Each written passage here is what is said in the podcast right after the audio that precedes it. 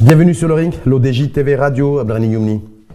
Bonjour Rachid Halawi. Merci d'avoir enfilé les gants, ou en tout cas de s'apprêter à enfiler les gants et d'être surtout monté sur, euh, sur ce ring.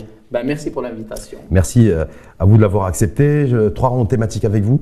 Euh, première ronde, grève des enseignants vers une sortie de crise avec un point d'interrogation. On reviendra au, lendemain de cet accord qui a été trouvé entre le, gouvernement et les centrales syndicales. Ce que vous en pensez, est-ce que la crise va se poursuivre et des mouvements de, de grève des collectifs d'enseignants? Deuxième round, projet de loi de finances 2024, donc deuxième lecture, Chambre des représentants la semaine dernière, retour de la croissance ou rebond de l'inflation? Avec un point d'interrogation. Et enfin, le troisième round, pour thématique convergence des politiques publiques, parents pauvres de la gouvernance, point d'interrogation, vous nous direz également euh, ce que vous avez à dire là-dessus. Mais sur le premier round, cette grève des enseignants vers une sortie de crise ou pas. Je rappelle qu'on est, c'est la septième semaine, quasiment sur, ça fait quasiment un mois et demi que l'école publique est désertée à la fois par les enseignants et à la fois par les, élèves. Sortie de crise ou pas? Ben, sortie de crise ou pas, euh, déjà, c'est, la, c'est pas la première crise. Euh, on a eu déjà des grèves l'année dernière qui étaient menées par les arrêts, euh, par les cadres de des académies régi- régionales de formation, donc, euh, et qui, qui, qui voulaient un statut de fonctionnariat. Donc, c'était Ça, c'est par rapport au statut de contractuel. Oui, mais euh, après, on a eu aussi, on donc on a eu des dommages collatéraux qui étaient les élèves. Et là, on a une deuxième à cause du statut unifié qui a été mis sur la table, qui a été signé par les syndicats et puis refusé par euh, Les collectifs par par les d'enseignants. collectifs enseignants qui sont des coordinations. Et, et donc, ça met toujours euh, en otage d'abord les élèves. On a 6 millions d'élèves dans l'enseignement public, dont 400 000 bacheliers qui doivent préparer le bac. Et puis, on a le rapport PISA, PISA qui vient de sortir. Et, aussi, et parce qui met, et qui met un doigt sur le Maroc. Le Maroc, là, c'est 70e. Donc, euh, c'est très mauvais pour nous et pour notre nouveau modèle de développement et ce qu'on voudrait faire pour euh, faire décoller ce pays et le capital humain. Donc, euh, oui, il y a un gros souci sur, sur l'enseignement, sur la fonction de l'enseignement. Il faut sortir par le haut. Il faut surtout que les élèves accord- retrouvent le chemin de l'école. Cet accord qui a été trouvé dimanche, signé, ratifié entre le chef de gouvernement, qui était accompagné d'ailleurs d'autres ministres, dont Shakib Ben Moussa, ministre en charge de l'éducation nationale, mais également Fawzi Larja, ministre en charge du budget, et Younes Kouri, ministre en, charge de, entre autres, de l'emploi, avec les principales centrales syndicales. Accord signé. On a l'impression qu'en fait, les, les collectifs d'enseignants continuent à poursuivre leur acte de grève. C'est pas le premier accord qui est signé parce que le statut unifié déjà a été signé. Mais une fois de plus par les centrales syndicales. Voilà, et les qu'on est dans le même schéma. On a que- le même schéma. On a le même schéma. Pourquoi? Parce que nous avons d'abord, euh, nous avons euh, euh, une, euh, des enseignants hybrides. Nous avons à la fois les fonctionnaires et les AREF. Et chacun des deux défend des intérêts qui ne sont pas les mêmes. Donc il n'y aura jamais d'accord. Euh, pourquoi? Parce qu'il fallait peut-être réfléchir sur euh, d'abord le statut des fonctionnaires qui, est- qui sont les fonctionnaires, et puis le statut de ces Mais ça, on nous a dit que c'était réglé, ça. Euh, C'est pas réglé. On nous a Bah, dit pendant très longtemps que c'était non, que ça, c'est- bah, le statut on- de contractuel était bien- réglé. On voit très bien euh, que c'est pas réglé parce que sur le statut unifié, il y a des points qui sont favorables aux fonctionnaires et des points qui sont favorables euh, au, au cadre des AREF. Donc ça pose un problème. Aujourd'hui, le- la hausse de 1500 dirhams qui, net, mais Mensuel. sur deux années, hein, Oui. 2024 À partir du 1er et janvier 2025, 2024 et 1er en janvier deux 2025, fois. oui. En deux fois, elle ne règle pas le problème. Il n'y a pas que ça. Il y a, il y a eu une autre carotte, c'est les 30% sur les heures supplémentaires, Oui. sans obligation de les faire. Et puis aussi une euh, facilitation sur l'accès des échelons. Donc il y a eu des avancées. Donc, est-ce qu'il y a eu des efforts conséquents consentis par le gouvernement. Et est-ce que du coup, Abdelrahim Youmni, vous considérez-vous que les- le, Mais le le collectif des enseignants en fait, ne joue pas le jeu? le gouvernement, le gouvernement aujourd'hui, si, si les syndicats, si- que ce soit les syndicats et les coordinations acceptent, c'est lui qui gagne. Parce que lui, il a mis sur la table 9 milliards de dirhams pour le statut unifié, c'est-à-dire à la fois de la formation, de la montée en compétence des enseignants, euh, de, aussi de la valorisation à travers, à travers l'effort consenti par chaque professeur. Et je pense qu'aujourd'hui, il va dépenser moins de 9 milliards de dirhams. Parce que le, le On parle d'une enveloppe de 4,2 milliards de dirhams cette fois-ci. Bien sûr. Par rapport à ce qui était Oui. signé et acté dimanche. Oui, oui, mais le, il faut voir que le budget, par exemple, 2020, sur le PLF 2024, on est monté de 67 à 87 milliards de dirhams. C'est énorme. Pour le budget du ministère de oui, de l'Éducation. D'abord, pour quel résultat? Deuxièmement, je pense, euh, je pense qu'il. Alors, moi, ce que j'aimerais, ma position, d'abord en tant qu'universitaire, Oui, c'est que d'abord que les enseignants reprennent le chemin de l'école, que les élèves retrouvent l'école parce qu'ils doivent apprendre et se former, et on continue la négociation parce que, les, que ce soit les coordinations ou les syndicats auront toujours la main la plus haute sur le, sur le mouvement pour le reprendre à n'importe quel moment. A priori, la position aujourd'hui, euh, d'ailleurs depuis un mois, mais qui est, mm. qui est maintenue aujourd'hui du collectif des, des enseignants, au nombre de 22 d'ailleurs, euh, ces différents collectifs, eux, ils veulent maintenir la pression. Et ils veulent obtenir, pas le gel, mais le retrait du statut unifié, c'est-à-dire que par rapport à ce qui a été consenti et acté dimanche, c'est-à-dire l'augmentation mensuelle de 1500 dirhams euh, par mois en deux tranches, 1er janvier 2024 et 1er janvier 2025, les collectifs des enseignants ne veulent pas. Non, mais de euh, cela, c'est le, le retrait pur et simple du euh, statut unifié. alors moi, je, moi j'ai lu le statut unifié. Il y a des choses qui sont positives et qui vont dans le bon sens dans l'amélioration de la qualité du travail des enseignants, mais aussi de la qualité de l'enseignement qui est donné à travers la formation professionnelle, mais aussi à, travers, euh, à travers le, suivi des élèves. Il y a des choses positives. Maintenant, je pense que ce statut unifié, il faut le revoir, il faut s'asseoir, il faut se rencontrer, il faut prendre le temps pour ça, sortir avec un autre statut. C'est proposition du, du, gouvernement mais, mais, 2025, mais il, faut, il, faut, il faut travailler et garder la pression on doit pas, non, il faut, on va pas fermer l'école et garder la pression. On va travailler et, garder la pression parce que nous avons des millions d'élèves. Aujourd'hui, vous savez que les élèves dans le privé, c'est à peu près 14% 1 million 40 000. C'est 1 million 40 000, ils sont à l'école. Mhm. Ils continuent leurs études. Et donc, c'est toujours les couches vulnérables et les couches, les gens qui habitent dans les, au milieu rural. Est-ce que vous tenez pour Est-ce que du coup, vous responsabilisez-vous euh, aujourd'hui le collectif des enseignants que vous, et que vous considérez que sur le, fait de maintenir comme ça les, des mouvements de grève à répétition depuis cette semaine, est-ce que c'est irresponsable de leur part? C'est plus compliqué que ça. Moi, je, dirais que le, je pense que la responsabilité est partagée, mais de toute façon, ils peuvent garder la pression sur l'exécutif et reprendre le chemin de l'école parce que pour moi, moi je défends d'abord les élèves, je défends les apprenants et surtout ceux de l'école publique et je défends l'école publique. Et je pense que ce n'est pas la manière la plus... En tout cas, c'est l'attitude aujourd'hui, la posture qui a décidé de... de les coordinations, pas les syndicats, parce que les syndicats, ont signé. les syndicats, le problème, c'est que les syndicats ont signé et les collectifs d'enseignants n'ont pas signé. Oui. Est-ce que ça veut dire que, est-ce que ça veut dire que quelque part les syndicats aujourd'hui, en tout cas les plus représentatifs, qui sont reçus à chaque fois, et y compris dernièrement, dimanche dernier par le chef du gouvernement, sont considérés comme illégitimes par les collectifs d'enseignants et que le, gouvernement devrait, euh, selon certains observateurs avertis, plutôt ouvrir le dialogue avec les collectifs d'enseignants et arrêter le dialogue avec les centrales syndicales qui ont un taux de syndication qui est en décroissance permanente. C'est très compliqué parce que c'est une question difficile. Euh, cette euh, délégitimation de, des syndicats, elle n'est pas propre au Maroc, elle est mondiale. Dans tous les pays du monde, le taux de syndicalisation a beaucoup baissé depuis les années 2000. Hein.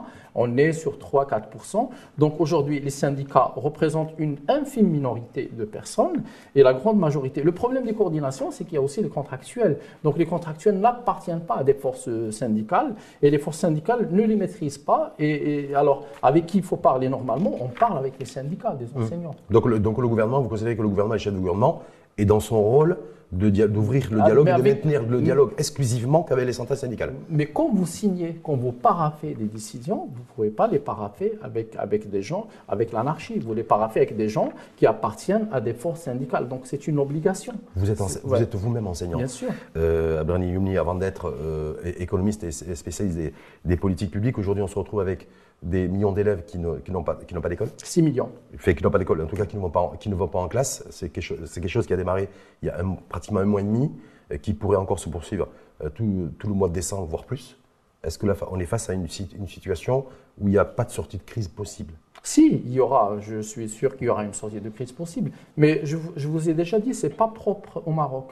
Euh, il y a plusieurs pays. Il y a la Tunisie a connu le même problème, l'Algérie presque pendant une année. La, Tunisie a revalorisé le salaire des enseignants. oui, oui, mais là, ce n'est pas seulement une question de, revalorisation, c'est aussi une question de, plan de carrière pour certains enseignants. La question, est, en fait, le, les enseignants, et je pense les coordinations des, des professeurs, des cadres des AREF, n'ont pas encore euh, tourné la page du statut unifié. Ils veulent le revoir, c'est mélangé. C'est pas seulement une question d'argent. Mais, mais moi, je vous dis, moi, je défends la priorité et l'exclusivité et le plus important, ce sont les enfants qui doivent retourner à l'école. Vous savez qu'il y a 80 000 enfants qui ont quitté l'école publique pour aller à l'école privée et pendant le Covid, on avait le phénomène inverse. Voilà. En tout cas, entre-temps, hasard ou coïncidence, je ne sais pas si vous êtes fervent euh, euh, croyant du hasard ou, de la coïncidence, il y a ce classement PISA donc, qui est réalisé euh, par l'OCDE. Donc c'est un programme de suivi en fait des, compétences éducatives au niveau des écoles primaires. 81 pays s'y soumettent régulièrement. Le Maroc, c'est la deuxième fois, après 2018.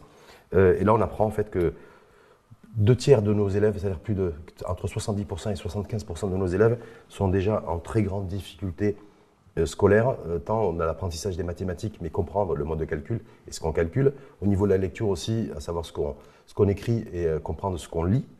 Et au niveau des, au niveau des sciences également. Donc il y a, voilà, il y a un, constat alarmant, une fois de plus, sachant qu'entre 2018 et 2023, la position du Maroc s'est dégradée. Alors c'est très simple. Déjà, je pense qu'il faut analyser ces chiffres. ces chiffres de la dégradation ne concernent pas les élèves de l'école privée.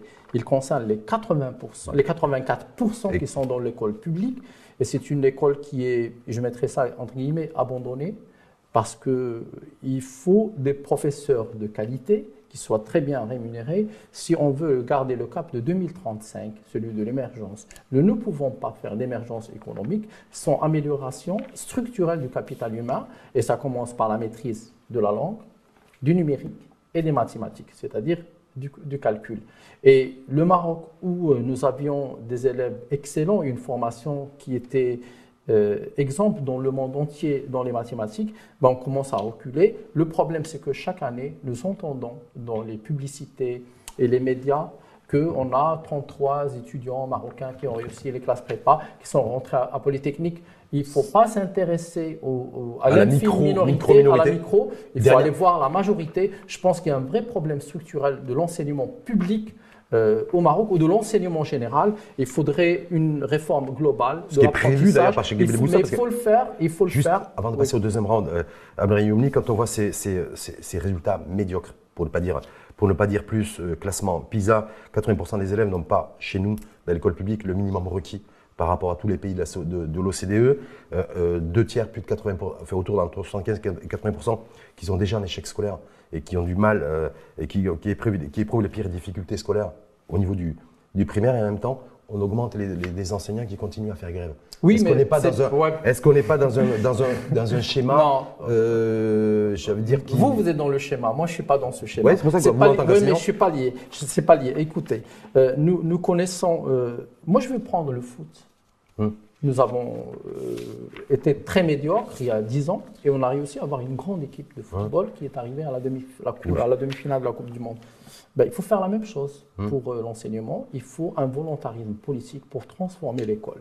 Et pour transformer l'école, ce n'est pas en payant plus les enseignants. D'abord en formant plus, en ayant moins d'élèves dans les classes, en différenciant les méthodes, euh, en ayant des temps d'apprentissage et des temps ludiques aussi de divertissement, de, l'apprentissage par divertissement. Je pense qu'il faut, il faut, il faut repenser C'est ce qui est prévu dans, le plan dans la stratégie de, de, oui, Mais, mais on n'a pas les ressources humaines pour le faire. Moi, j'ai toujours choqué des gens. J'ai toujours choqué des gens. Quand je, dis, et quand je dis, je continue à dire, il faut ouvrir l'enseignement au Maroc à des personnes qui peuvent venir de l'extérieur pour qu'il y ait une mixité des, formateurs et des enseignants, pas forcément de l'Europe, ils peuvent venir de l'Afrique. Il, faut, on a un problème de ressources humaines aujourd'hui, et puis nous avons aujourd'hui pas en quantité, en qualité. En qualité. Et puis nous avons des gens qui veulent pas travailler, puis nous avons des gens qui maîtrisent pas les langues, puis nous avons des gens qui ne maîtrisent pas.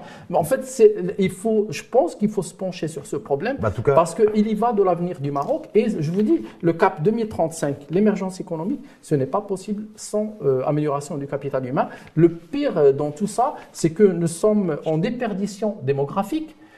Pour 40 millions d'habitants, nous avons 4 millions et demi d'enfants. Donc il y a un problème. Vous savez que les écoles primaires et les classes dans le primaire ferment aujourd'hui. Donc ça aussi, il faut le repenser. En tout cas, on passe au deuxième round et, peut-être que, espérons que votre, votre, message sera entendu euh, là où il faut être entendu, c'est-à-dire au niveau des collectifs d'enseignants et au niveau de celles et ceux qui ont au niveau du gouvernement qui prennent les décisions et euh, pour débloquer cette situation de crise Tout simplement, je vais quand même reprendre. L'enseignement, c'est un sacerdoce. C'est-à-dire que c'est un acte citoyen et civique. On ne choisit jamais l'enseignement pour devenir riche. Mais en même temps, on doit avoir un revenu qui nous permet de vivre dans la dignité. Deuxième round, justement. Projet de loi de finances 2024, retour de la croissance ou rebond de l'inflation. Deuxième, donc, le, après avoir été voté en première lecture à la Chambre des représentants, il a été voté à la Chambre des, conseillers. Il est revenu à la Chambre des, des, représentants la semaine dernière, je crois que c'était jeudi dernier d'ailleurs. Il a été voté en deuxième lecture. C'est bon, maintenant c'est réglé le projet de loi de finances 2024 Retour de la croissance mm. ou rebond de l'inflation aujourd'hui qui est toujours présente Ni l'un ni l'autre. D'accord. parce que c'est beaucoup plus compliqué que ça. Premièrement, la conjoncture est difficile pour le Maroc et pour l'ensemble des pays. Euh, la conjoncture est difficile parce que c'est c'est pas impossible qu'on ait une année de sécheresse. Mmh. Et, et, la campagne euh, agricole au Maroc, c'est à 1 à 1,5 de points de croissance et plusieurs euh, milliers d'emplois.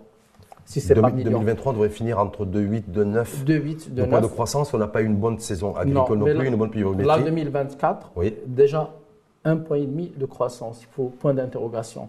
Après, il y a un point de croissance qui dépend de nos partenaires européens, si ça va chez eux ou pas. Ça fait déjà 2,5. Et puis le reste, c'est de la virtuosité de notre économie à créer des emplois. Et ça, c'est un problème, et vous le savez très bien. Donc, euh, moi, j'ai vu les chiffres, 3,8. Je ne hein suis pas si, si on a une très bonne année agricole, c'est possible. Si on n'a pas une très bonne année agricole, ça ne sera pas possible. Vous savez que l'économie, c'est la confiance. Et aujourd'hui, la confiance des ménages marocains et des entreprises, elle est un petit peu en berne. Pourquoi? Parce qu'il y a eu une, une superposition des crises. D'abord, la crise Covid, elle est toujours là dans les esprits.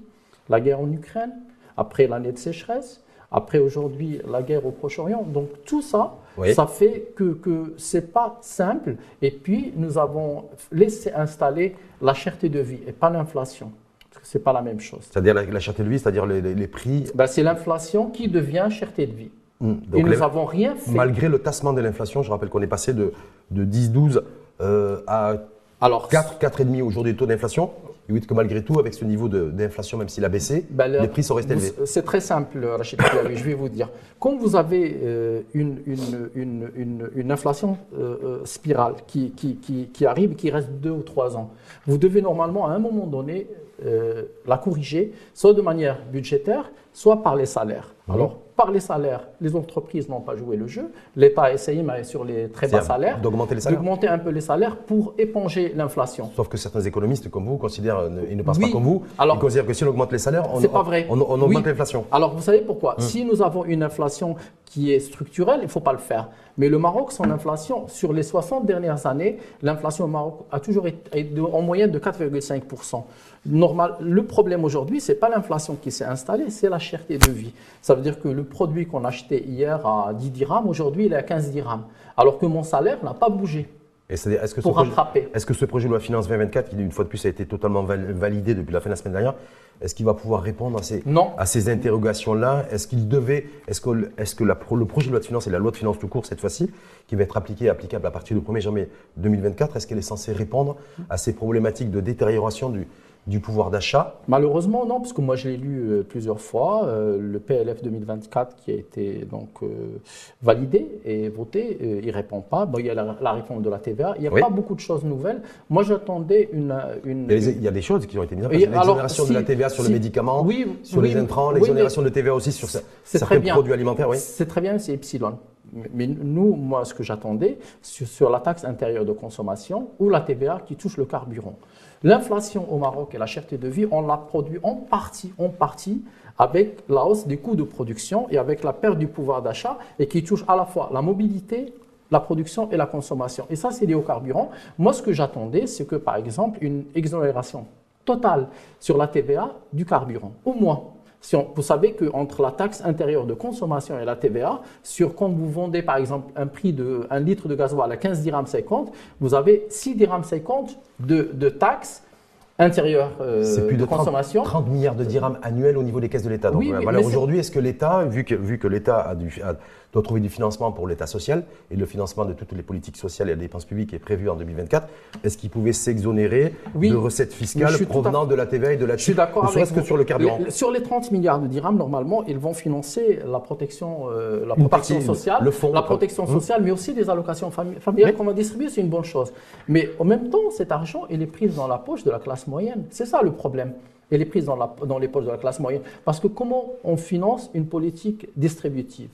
On la finance avec de la croissance économique. Hum. Et là, on est en train de la financer avec de l'impôt c'est ça le problème. Uh-huh. Parce que quand vous faites de la quand, si vous faites 6% de croissance économique, vous avez suffisamment de marge pour reprendre. Sauf qu'Abrani oui. chef de gouvernement, je suis l'avocat de personne et encore moins du chef de gouvernement et de ce gouvernement, sauf qu'il y a une immédiateté aujourd'hui. Non, je sais. Il y a l'État social à financer. Oui, non, Donc si effectivement j'ai la croissance économique qui n'est pas au rendez-vous pour financer ces politiques sociales, il faut, euh, mais on il faut que je trouve des sources de financement. oui, mais Rachid Hilawi, je suis d'accord avec vous. Mais je comprends très bien les, contraintes du gouvernement. Nous avons testé euh, la manne fiscale. Elle n'a pas marché, parce qu'on n'a pas de croissance en face. Hein Testons la manne de, euh, du, du, de la déduction de la TVA pour voir si la consommation repart. Parce qu'aujourd'hui, les ménages, le, il, y a eu, euh, il y a eu le HCP qui a, fait, qui a publié un rapport qui dit qu'il y a une baisse euh, majeure de la consommation des ménages. Parce que c'est lié à la confiance, mais aussi de l'épargne, aussi du pouvoir d'achat. Imaginons maintenant que si on donne du pouvoir d'achat aux ménages, ils vont consommer, on aura de la TVA, on aura de recettes fiscales, et ça, ça permet de financer la... Mais parce que la politique sociale, c'est très facile. On la finance avec de la dette, et moi, je suis contre le gouvernement est contre. C'est une bonne chose. On la finance avec de la croissance, on est dans la capacité de le faire.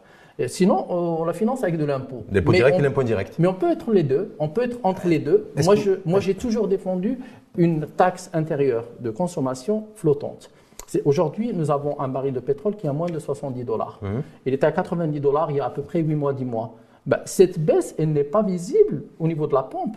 Ça veut dire quoi? Ça veut dire que le gouvernement utilise les recettes fiscales du prix du carburant très élevé pour faire de la politique sociale, ce qui est très bien. Est-ce que ça, c'est pas un, élan, un écosystème de solidarité? Non, mais. et, de dire, et, de dire, et, de dire, et de dire les yeux dans les yeux, comme là, comme là, comme là je vous ai en, en, face, et les yeux dans les yeux sur le, sur le ring, de dire voilà, aujourd'hui, la croissance n'est pas, économique n'est pas au rendez-vous. Je, moi, en tant que responsable et décideur, je ne veux pas endetter massivement le pays. Et donc, du coup, ben, c'est les recettes fiscales, essentiellement d'ailleurs la TVA, qui vont financer la protection sociale et faire en sorte que de réunifier aussi ce, ce Maroc et de réduire les fractures sociales. Depuis, depuis, depuis 23 ans, euh, dans, tous les, dans tous les discours de Sa Majesté le roi Mohamed VI, il a défendu la classe moyenne mmh. parce que c'est la locomotive mmh.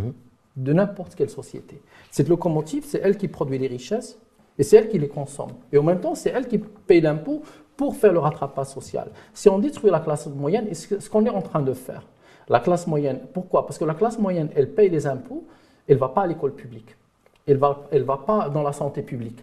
Donc cette classe moyenne, et donc cette classe moyenne finance la scolarité de ses enfants, elle finance sa santé dans le privé, et en même temps, on va la ponctionner avec le de l'impôt. au nom de la solidarité nationale. Mais non, le mais tout au nom de la solidarité mais je suis d'accord, mais je suis, mais je suis d'accord avec vous, Rachid Hilawi, je suis d'accord avec vous, dans des limites. Et du coup, nous devons utiliser ce qu'on appelle l'effet cliqué. C'est quoi l'effet cliqué ou ce qu'on appelle le crowning peg? Le crowning peg, c'est-à-dire c'est de, de de donner et de prendre, donner et prendre, donner et prendre. Et ça, c'est ce qu'on doit faire. Parce que moi, j'attendais vraiment, et d'ailleurs, je pense que, que le ministre, le, le, le, secrétaire d'État chargé du budget a fait une déclaration. Il a dit que sur, en 2025, ils vont revoir euh, la pression fiscale, sur, le, fiscale sur le, revenu. Et, et donc, ça, c'est en direction de la classe moyenne. Moi, j'espère qu'on ait la croissance en 2024. C'est-à-dire que qu'on est de 4%, 4,5%, je l'espère. Vous pensez qu'on fera les 3, les 3, 7, les 3, 8 qui sont prévus dans bah, le, si, la loi de finances 2024 Si on a une très bonne année agricole, oui. Si on n'a pas une très bonne année agricole, ça sera, on sera autour de 2,8, 2,9.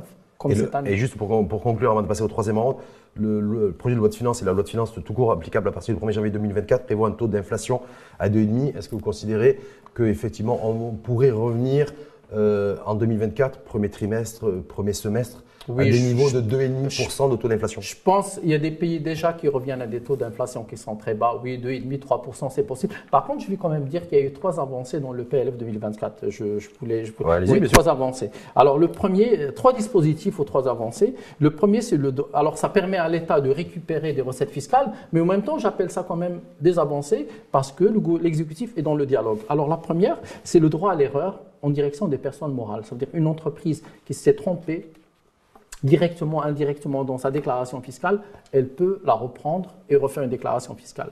Ça, c'est envers les personnes morales. La deuxième, c'est la procédure d'examen de la situation fiscale pour les personnes physiques. Ça veut dire là aussi, une personne qui s'est trompée, elle peut refaire. Et puis la troisième, c'est la contribution libératoire euh, pour les gens qui ont des devises et euh, aussi des, fonds à l'étranger. Pour moi, ça, c'est des dispositifs d'avancée qui vont permettre de récupérer euh, bah, quelques milliards peut-être de dirhams, mais ce n'est pas une mauvaise chose.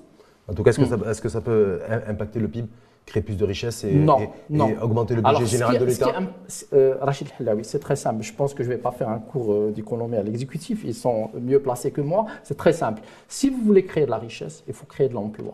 On ne sait pas encore le faire.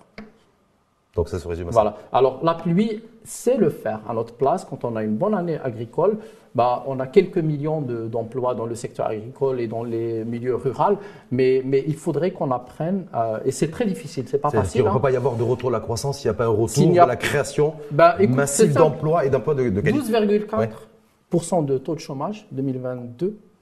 On finit à 13,6%, on a monté d'un point, 2 c'est beaucoup, ça fait plusieurs milliers d'emplois perdus. 136 000 d'après les économistes. 36 000 et 300 000 emplois détruits selon le Haut Commissariat au, plan dans sa dernière livraison. Troisième round, convergence des politiques publiques, un vrai sujet, parent pauvre de la gouvernance, avec un point d'interrogation. Vous qui êtes spécialiste des, des, politiques publiques, euh, cette notion de convergence, je rappelle qu'il y a un ministère dédié euh, au, à, la convergence des politiques publiques. Quand on regarde de près ce qui se passe en matière de, pilotage et des différentes stratégies ministérielles, euh, on cherche la convergence, on a du mal à la trouver. Alors déjà, il faut définir ce que c'est qu'une, ce que politique publique. Euh, une politique publique, c'est une action sociale envers le citoyen, pour la définir. Deuxièmement, quel est le but de l'évaluation des politiques publiques? C'est de rationaliser les dépenses publiques. Parce que nous sommes comptables, de, de, l'impôt que paye le citoyen. Et donc cet impôt, on va le dépenser, parce que moi j'ai toujours défendu le fait que les citoyens sont actionnaires d'une grande entreprise qui s'appelle l'État. Alors quand vous êtes actionnaire, vous attendez des dividendes. Alors c'est quoi ces dividendes? Ben, Ce sont euh, les politiques publiques et les politiques sociales. Alors la Constitution de 2011, elle a consacré les politiques publiques et l'évaluation des politiques publiques avec deux principaux articles, l'article 148 et l'article 13 très important, où on a dit oui, il faut que les citoyens, en plus la participation des associations des citoyens, parce que c'est normalement l'évaluation des politiques publiques, ce n'est pas, ce n'est pas une opération singulière, c'est une opération plurielle, et c'est aussi euh, une des jambes de la démocratie.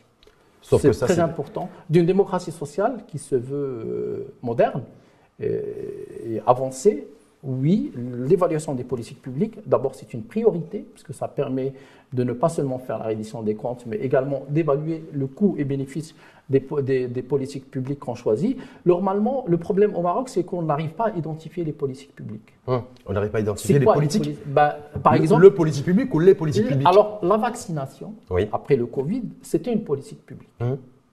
qui a apporté beaucoup de bien aux citoyens marocains, qui, a été, c'est une grande réussite mondiale mais on n'a pas évalué le coût-bénéfice de cette politique publique. Pourquoi on n'y arrive pas? Pourquoi on n'arrive pas aujourd'hui en fait? Oui, on a déjà avant de faire converger les politiques publiques, on n'arrive pas à évaluer. Alors, les, pourquoi on les évalue pas Pourquoi on les évalue pas? Premièrement, parce qu'on n'a pas encore identifié qui doit les évaluer, et c'est pas la Cour des comptes. Bah, il y a, je, rappelle, c'est Mounir Jazouli qui est ministre en charge, entre autres de la convergence des bah, politiques publiques. Normalement, on doit avoir une plateforme. Et de l'investissement. On doit avoir, d'abord, on doit faire les évaluations des politiques publiques. Oui. Elle peut être faite par, euh, par, un, par un mix, hein, euh, parlementaire, euh, consultant, hauts fonctionnaires. On peut faire ça, mais en même temps, il faut les mettre sur une plateforme numérique et que n'importe quel citoyen peut cliquer et lire l'évaluation de la politique publique. Qui, par exemple, là, on va distribuer des allocations. Hmm. On va il faut le faire pendant 3-4 ans et évaluer. Et mais comment on, évalue référence aux aides financières Alors l'évaluation, c'est pas un calcul. Euh, l'évaluation, c'est une évaluation à la fois qualitative et quantitative. C'est d'abord une analyse de la perception. On va poser des questions à des échantillons, des focus group. C'est un vrai métier l'évaluation des mhm. politiques publiques. Et puis on va on va on va faire des rapports pour que le citoyen puisse lire dans sa langue. Ça peut être en arabe, en français, comprendre où va. Alors deuxièmement, et ça c'est très important. Juste, vous avez fait référence tout à l'heure parce qu'on a, on a, on l'a abordé lors du premier rang de grève des enseignants vers une sortie de crise. Euh, est-ce qu'il ne serait pas bon aujourd'hui euh, de faire une évaluation des dizaines de milliards de dirhams qui ont été injectés au niveau du ministère de l'Éducation nationale? Est-ce que d'abord la première évaluation, selon vous, c'est de pouvoir évaluer euh, ce qui a été dépensé et l'impact consenti au niveau de l'éducation nationale, au niveau du, du secteur de la santé, les deux piliers, les deux jambes de l'État social, avant même de commencer à amorcer le, c'est de la distribution d'aide financière directe c'est une excellente question, Rachid Hlaoui. D'abord, l'évaluation des politiques publiques, c'est une démarche de progrès. Ce n'est pas une démarche de procès. Mhm. De progrès, pas de procès. Alors, nous, on ne cherche pas à faire un procès. On veut. euh, on est dans un État qui, se veut, qui veut aller vers un progressisme social. Alors, euh, on ne peut pas évaluer ça. On peut évaluer, par exemple, la politique publique de 1 million de cartables. On peut évaluer, par exemple, la politique publique euh, du périscolaire. On peut faire ça. Mais on ne peut pas évaluer euh, les 10 milliards parce qu'on va, on va, on va aller sur un sujet flou Mais pour avoir une évaluation floue. En fait, il faut faire, prendre un petit sujet et un petit échantillon. Parce que sinon, euh, par exemple, vous connaissez le RSA. Oui Alors le RSA, il y a eu des évaluations du RSA, mais il n'y a pas eu des, des évaluations du RSA au niveau de... Le RSA, c'est le revenu de solidarité active qui est à peu près de 650 euros. Donc on donne à des, à des personnes de plus de Mhm, 26 ça, c'est ans. Ouais. Alors ça, c'est un exemple. Et quand on a fait le RSA, on ne l'a pas fait au niveau de toute la France. Mhm. On a pris une ville, une commune, été une parce qu'il est impossible d'évaluer, par exemple, euh, la politique d'éducation publique, Mhm. la politique publique d'éducation publique, Mais, surtout le Maroc. on peut Abdelrahmane pas le Youmi, faire. en même Ouais. temps, l'État- on verra bien, parce qu'il Mm. patauge un petit peu avec les, avec les, les enseignants, mais ce qui était prévu, d'ailleurs, c'est une recommandation de, de la commission spéciale Nouveau Modèle de Développement, c'est d'évaluer euh, le- les enseignants. Et C'est d'évaluer aussi le personnel et les fonctionnaires attachés au ministère de la Santé. Mais ça, c'est pas par des des de politiques publiques. Non, ça, c'est pas. l'État- En fait, ça, ça rentre dans le L'État ne veut pas s'évaluer, l'État ne veut pas s'évaluer, mais en même temps, il propose lui et il s'apprête à évaluer les, les fonctionnaires Alors, de certains ministères. Alors, Rachid vous avez raison. Vous savez que le, ce qu'on appelle le public management, c'est c'est américain, c'est dans les années 50. Alors, il y a, il y a cette, cette évaluation de politique publique et la notion de politique publique, ce qu'on appelle le théorème de cause, c'est-à-dire le coût-bénéfice. Mais en même temps, en même temps, ce que vous dites est vrai. Euh, il faut que le fonctionnaire soit rentable. Hum. Du moment qu'il a un salaire, il faut que ce fonctionnaire fasse un travail qui permet Sur l'éducation nationale aujourd'hui, c'est plus de 70 milliards de budget annuel détaché et ventilé au ministère de l'Éducation nationale. On a revisité tout à l'heure ensemble, Mm. euh, et je vous ai fait réagir là-dessus, sur le fait qu'on est les plus, un des plus mauvais élèves euh, euh, concernant le programme PISA euh, de l'OCDE, et en même temps, on voudrait revaloriser une fois de plus le salaire des enseignants. Est-ce que voilà, Alors, c'est Est-ce ça. qu'il- est-ce qu'il y a une- Alors, est-ce qu'il y a cohé- Moi, est-ce je vais a vous retourner la question. Je vais Oui. vous retourner la question. Euh, imaginons que qu'on évalue nos enseignants, parce qu'on prend beaucoup d'en- d'enseignants à la sortie du master, à la sortie de la Mhm. licence, et puis on leur donne sans les former. Parce que la formation, si on veut faire des formations cohérentes et productives, il faut les prendre sur 18 mois ou sur 2 ans. On les prend et pendant 2 ou 3 mois, après, on les met devant les élèves. Est-ce que si on évalue nos enseignants et on trouve qu'ils sont très mauvais, on fait quoi? On ferme les écoles? Hum. Est-ce qu'il vaut mieux, est-ce fait? qu'il, est-ce qu'il vaut mieux ne pas avoir d'enseignants dans une classe et, euh, et ne pas et, effectivement réorganiser, réorganiser mais les classes ou avoir un, un- un professeur, un enseignant mal formé qui va assurément commettre énormément de dégâts auprès, de- auprès des, auprès des élèves? Rachid l'école, c'est pas une garderie. Hum. L'école, les gens, quand ils viennent à l'école, c'est pour apprendre et pour développer des compétences. Donc, normalement, moi, je- il y a une partie dans le statut unifié avec l'école, avec laquelle je suis très d'accord. pour dire par rapport au secteur de la santé, c'est la même chose, hein. continue, La formation continue, l'accès aux compétences, que les enseignants soient prêts, parce qu'on ne peut pas vouloir qu'une augmentation de salaire sans donner de contrepartie. Il faut qu'il y ait une contrepartie. donc, si j'ai bien oui, compris- moi, je suis pour l'évaluation des enseignants. Donc si Oui. j'ai bien compris, euh, Et pour par- l'accès, je suis aussi pour l'accès selon le mérite aussi. Je vous le dis, Hmm. selon le mérite, bah oui, selon l'engagement, c'est comme ça. C'est pas. en tout cas convergence des politiques publiques et parents pauvres de la gouvernance, Oui. hein, vous dites oui, mais le problème c'est qu'on n'a même pas commencé ne serait-ce qu'à évaluer. Non, on n'a pas avant de, commencé à avant de faire converger, c'est-à-dire qu'il reste encore comment- Après, après, il y a autre chose qui est très importante parce que le, toujours euh, au niveau des pays européens, les Espagnols, les Italiens, les Français, les Scandinaves, ils font l'évaluation des politiques publiques au niveau territorial. C'est les régions. Et donc, euh, moi, je veux qu'on avance sur la régionalisation avancée. Et là, on pourra faire de l'évaluation des politiques publiques par pont, par territoire. Parce qu'on ne peut pas le faire au niveau national, ça sera flou sur un sujet flou. En tout cas, le HCP le, le- le fait au niveau des différents PIB. Oui, mais le fait- le- par région, mais vous dites Mais il ne descend pas sur le terrain, parce que l'évaluation des politiques publiques, c'est descendre sur le terrain, c'est rencontrer les citoyens, c'est poser des questionnaires, c'est un travail euh, Donc, aller dans- ne pas rester que dans le cadre macro et d'aller sur le terrain. micro. Exactement, et faire des études qualitatives et rencontrer les citoyens, parce que le citoyen est actionnaire de l'État. Merci, euh, qu'il y ait des bénéfices ou des pertes. Exactement. Ouais, pour les Ouais. deux. hein. Ouais, Pas que lorsqu'il y a des bénéfices. Merci infiniment à vous, Abdelrani Youmni, je rappelle professeur universitaire, économiste et spécialiste des, des politiques publiques. Merci Rachid Halawi pour l'invitation. Mais c'est toujours un plaisir.